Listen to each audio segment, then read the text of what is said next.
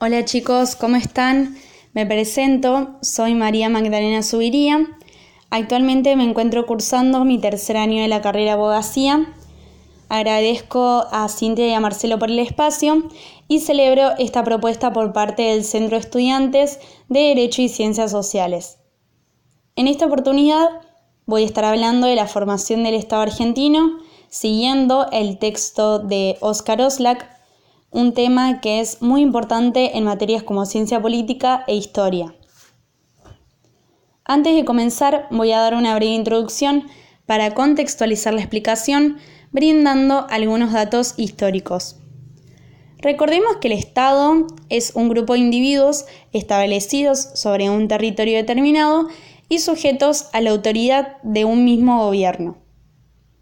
Bartolomé Mitre, Domingo Faustino Sarmiento y Nicolás Avellaneda fueron los tres primeros presidentes de la Argentina unificada. El Estado Nacional fue creando instituciones nuevas y definiendo sus leyes.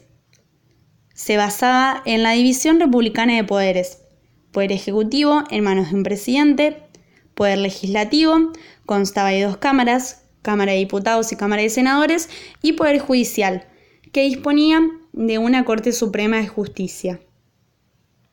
El objetivo principal era sustentar un orden confiable a través de la formación de un ejército nacional que impusiera su autoridad en todo el territorio, fijar normas jurídicas para inspirar la confianza de las naciones extranjeras y la creación de una burocracia estatal que se encargara de recaudar impuestos.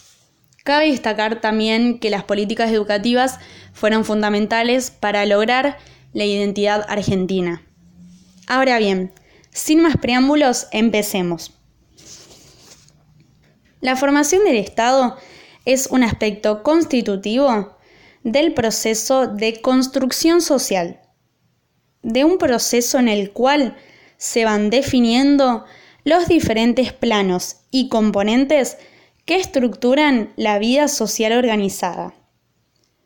La existencia del Estado se verificaría a partir del desarrollo de un conjunto de atributos que definen la estatidad, que es la condición de ser Estado, es decir, que debe tener una serie de requisitos para ser considerado como tal. En primer lugar, capacidad de externalizar su poder.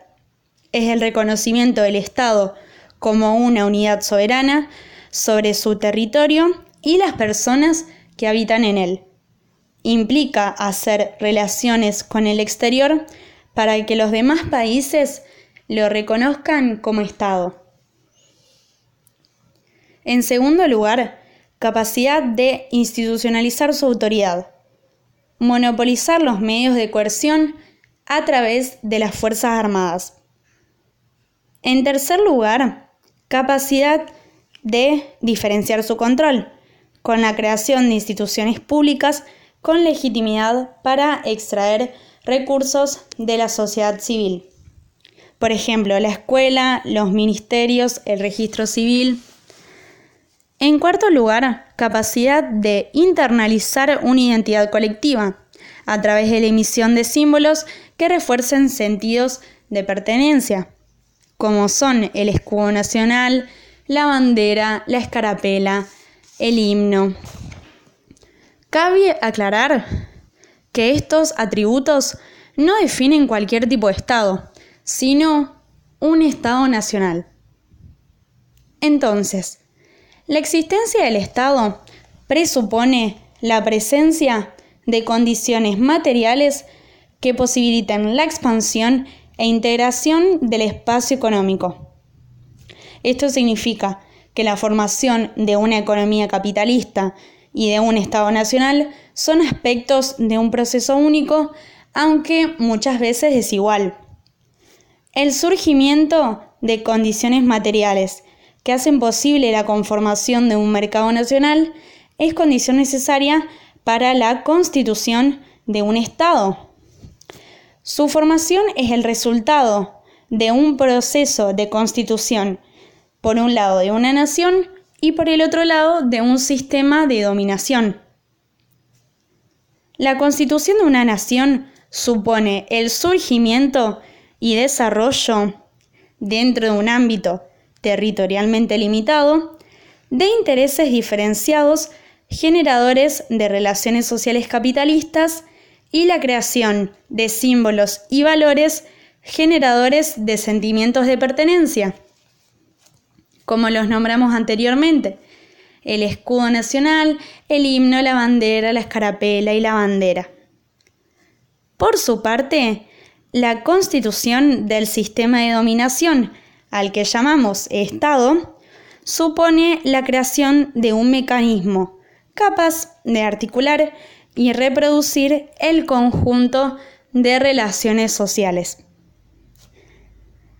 Retomando lo anterior y a modo de conclusión, la existencia del Estado deviene de un proceso de formación a través del cual va adquiriendo una serie de atributos que en cada momento histórico presenta distintos niveles de desarrollo.